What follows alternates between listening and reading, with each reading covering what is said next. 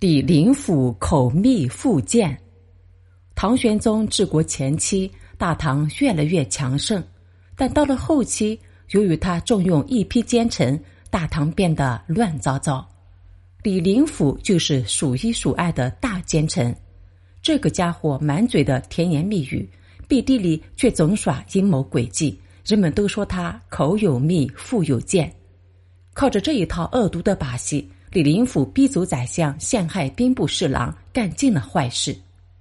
大臣李世之很有才能，办事也从来没有出现过疏漏。李林甫很嫉妒，一心想搞垮他。有一天，他对李世之说：“听说华山有金矿，要是开采出来，我大唐就会更加富裕。可是皇上还不知道呢。”两天后，李世之向唐玄宗汇报要事。就把这事顺便说了。后来，唐玄宗向李林甫问起华山是不是真有金矿，李林甫却变了口气说：“金矿的事我早就听说了，本来应该及时奏明皇上的。